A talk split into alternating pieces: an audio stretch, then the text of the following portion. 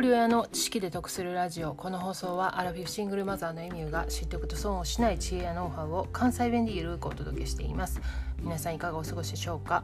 えー、連日歴史を学ぶという話から倫理観や価値観の話をしてるんですけれども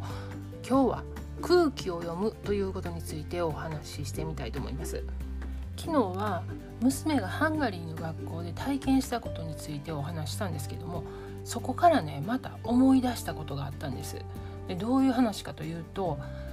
娘が通ってた学校はね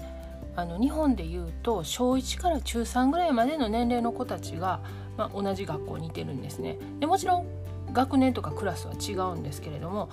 昼休みはだいたい同じ時間帯ででランチはね学校が用意してくれて食堂みたいなところにみんなで集まって給食みたいにして食べるんですよね。である日そこでいろんな年代の子たちがねいつもに増して騒いでたそうなんです。でそこにね学校で一番大きくて怖い男の先生が来てもう思いっきり大きい声で「シッダウン!」って「もう座れ!」言って怒ったそうなんですよね。でもみんなシーンってなってしまって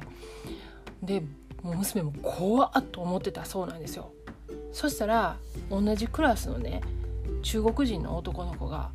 「ブラボー!」って言ったらしいんですよね。ほんでもう娘も「えっ!」と思って「いやいやちょっと待って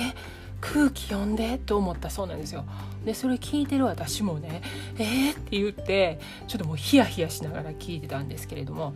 でその男の子が「ブラボー!」って言いながらこう拍手したらしいんですよねそしたらその先生が「Thank you」って言ってその部屋から出て行ったっていう話をね聞いてまた私も「ええー!」って言って「うっせやん!」ってなったんですよね。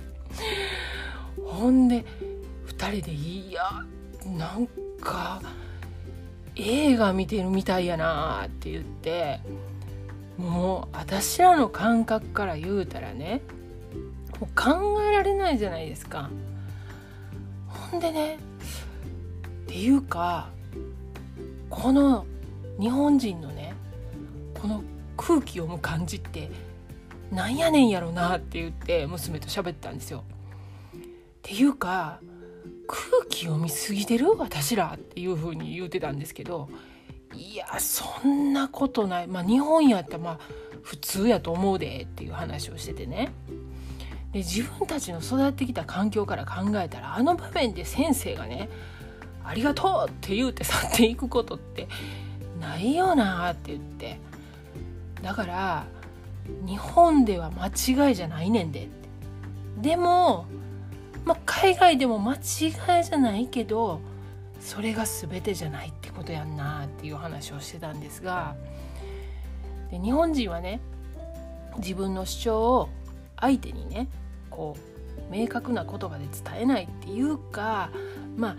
和を乱すっていう思いからねなかなかこう口に出せなかったりでその相手の要求とかその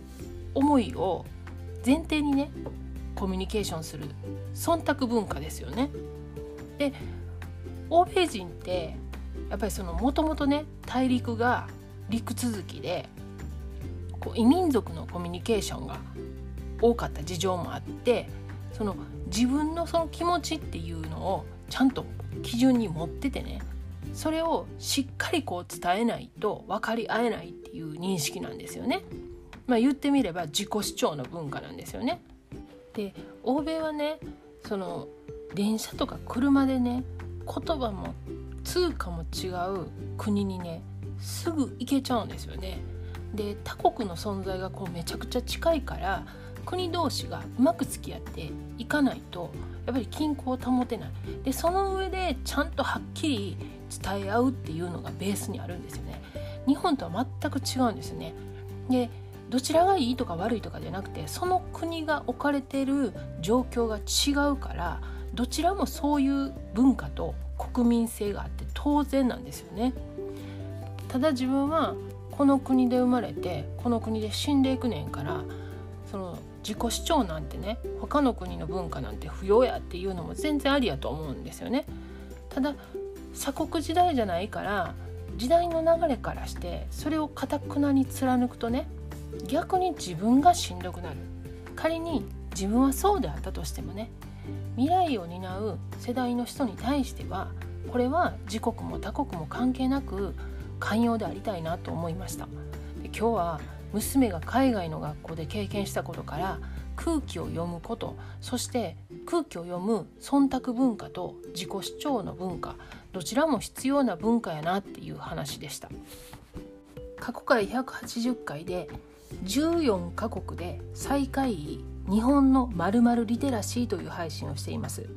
失われた30年について私自身の次回も込めた内容になっています。概要欄にリンク貼ってますのでよかったら合わせて聞いてみてください。では最後までお聴きいただきありがとうございました。今日も笑顔で。